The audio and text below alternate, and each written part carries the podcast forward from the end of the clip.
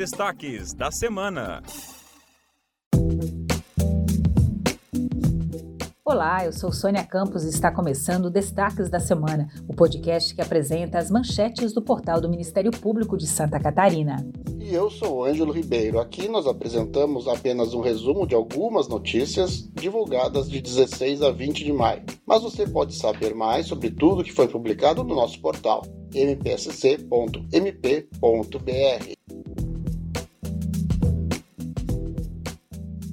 Abrimos o programa de hoje com processo seletivo para estagiários de pós-graduação do Ministério Público Catarinense, pós-graduandos das áreas de administração, arquitetura, biologia, ciências contábeis, design, engenharia civil, engenharia sanitária e ambiental, engenharia mecânica, informática e jornalismo podem se inscrever até às 7 horas da noite do dia 3 de junho pelo portal de estágios, disponível na área Faça Parte do MP Catarinense no nosso site. Para o estudante participar do processo seletivo, a instituição de ensino deve ser conveniada com o Ministério Público. Portanto, confira os editais vigentes de cada processo seletivo. Além disso, é exigido que o curso tenha carga horária mínima de 360 horas-aula. Há também reserva de vagas para pessoas com deficiência. Não perca essa oportunidade. E nessa semana, a Casan, Companhia Catarinense de Águas e Saneamento, atendeu a recomendação do MP catarinense e passou a garantir às lactantes igualdades de condições com demais candidatos em concurso público. O promotor de justiça, Luiz Fernando Góes Odisseia, explica o caso. De nada adianta o edital assegurar o direito da candidata lactante a amamentar o seu filho, se, em contrapartida, esse mesmo edital não permite que o tempo dispendido com a amamentação seja compensado.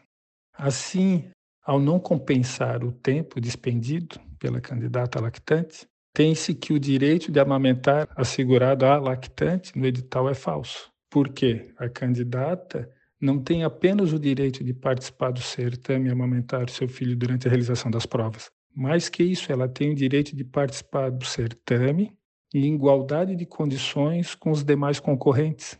Para isso, além do direito à amamentação, não se pode negar a compensação do tempo, sob pena de se negar o próprio direito. Então, diante desse quadro, e por entender que o edital violou o princípio disposto no artigo 37, caput da Constituição Federal de 88, em especial o princípio da isonomia, foi encaminhada uma recomendação para a Companhia Catarinense de Águas e Saneamento, a CASAN, objetivando assegurar que o tempo despendido pela candidata lactante para amamentar seu filho fosse compensado durante a realização da prova, em igual período.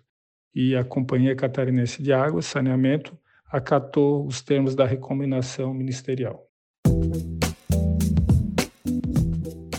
Dia 18 de maio é o Dia Nacional de Combate ao Abuso e à Exploração Sexual de Crianças e Adolescentes. O Ministério Público, em parceria com o Conselho Nacional dos Procuradores Gerais dos Ministérios Públicos dos Estados e da União, por meio do Grupo Nacional de Direitos Humanos, aderiu à campanha Agora Você Sabe um levante para romper o silêncio da violência sexual contra crianças e adolescentes.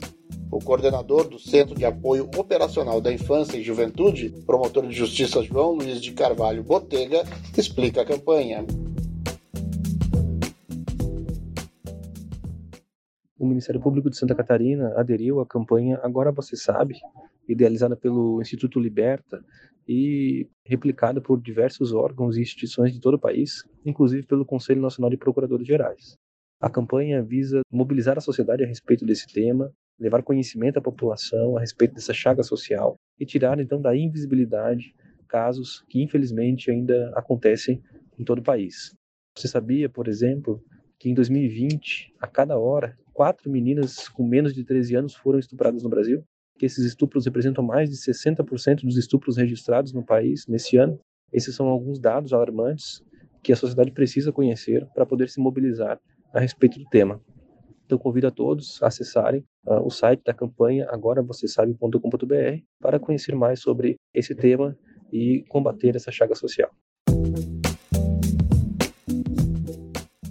Nesta terça e quarta-feira, o Ministério Público de Santa Catarina sediou a 23ª reunião ordinária do Comitê de Políticas de Segurança Institucional do Ministério Público, com a participação de membros e servidores dos órgãos de segurança interna de diversas unidades do MP brasileiro. Os integrantes chegaram ao texto final da doutrina de inteligência do Ministério Público, documento que contém diretrizes para a produção e gestão de informações pelas áreas de inteligência das unidades do MP. O comitê também discutiu a necessidade de estruturar divisões voltadas à segurança cibernética no Ministério Público e debateu uma proposta de regulamentação do porte de armas por membros e servidores das áreas de segurança dos MPs. Além disso, foram detalhados aos integrantes do comitê acordos de cooperação técnica firmados pelo Conselho Nacional do Ministério Público com outras instituições.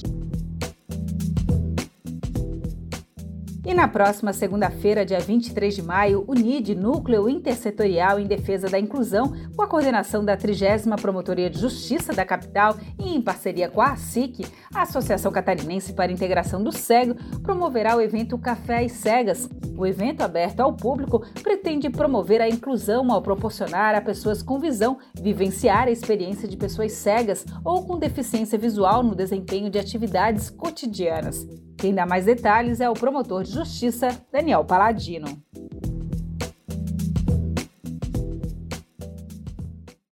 Na próxima segunda-feira, às 14 horas, a Associação Catarinense de Integração ao Cego, a SIC, aqui eh, no bairro eh, Monte Verde, em Florianópolis, nós realizaremos uma experiência inédita, tanto no âmbito do Ministério Público quanto no âmbito da própria SIC, se chama o Café às Cegas.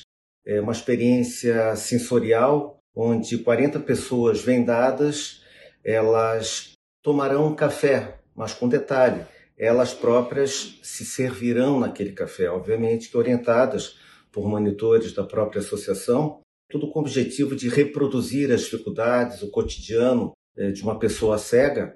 Após esse evento principal, nós teremos também uma oficina e, além disso, palestras e o testemunho das pessoas que participaram desse café.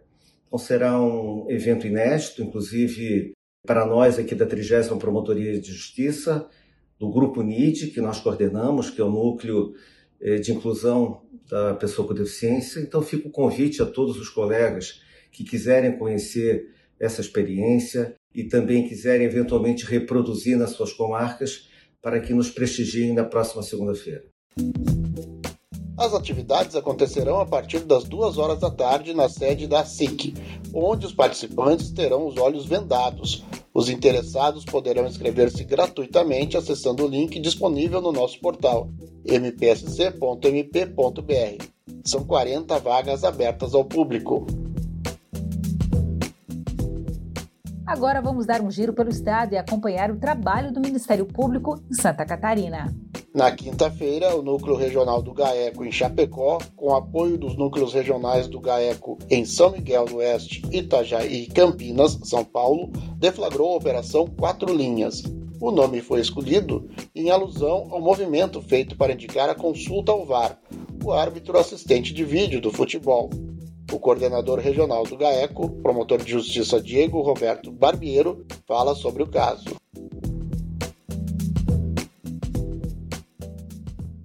em apoio à 11ª Promotoria de Justiça de Chapecó, que apura desde agosto de 2021 uma representação encaminhada pela diretoria da Chapecoense a partir de uma investigação interna, inconsistências contábeis na gestão de 2017 a 2019, o GAECO cumpriu hoje nove mandados de busca e apreensão aqui em Chapecó, em outras cidades de Santa Catarina e também no estado de São Paulo. A investigação tramita em sigilo e maiores informações poderão ser passadas assim que o sigilo for levantado.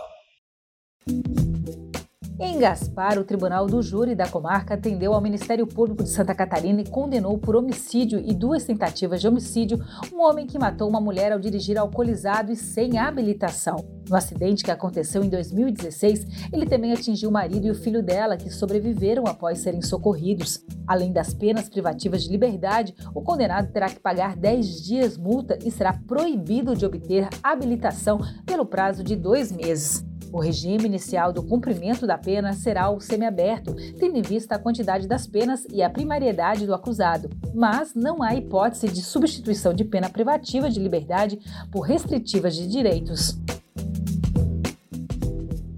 Já em Criciúma, um homem integrante de facção criminosa foi condenado a 13 anos de reclusão em regime inicial fechado por homicídio duplamente qualificado e corrupção de menores.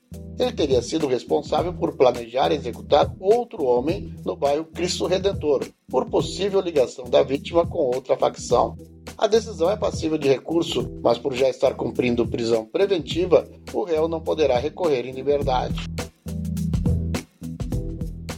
E para encerrar, o Ministério Público ajuizou uma ação civil pública requerendo a reabertura da pista olímpica Yvonne Roman Ross, em Caçador, que está interditada desde agosto de 2021. A segunda Promotoria de Justiça pede a retirada e o armazenamento correto das placas emborrachadas e a realização de adequações para que a população possa voltar a utilizar a estrutura com segurança. O piso modular emborrachado foi instalado em 2018 para os Jogos Abertos de Santa Catarina, mas em poucos meses começou a apresentar problemas e colocar em risco a segurança dos praticantes de esportes. A promotoria também solicitou a concessão de tutela provisória de urgência para que as obras sejam providenciadas no prazo máximo de 15 dias, sob pena de multa diária pessoal igual ou superior a mil reais. Assim chegamos ao final de mais um programa. Esta foi a edição com os destaques da semana de 16 a 20 de maio do Ministério Público de Santa Catarina. Eu sou Ângelo Ribeiro. E eu sou Sônia Campos, acompanhe o Ministério Público e mantenha-se informado sobre o nosso trabalho pelo Estado. Acesse o nosso portal e leia muitas outras notícias. mpsc.mp.br. Bom fim de semana e até mais!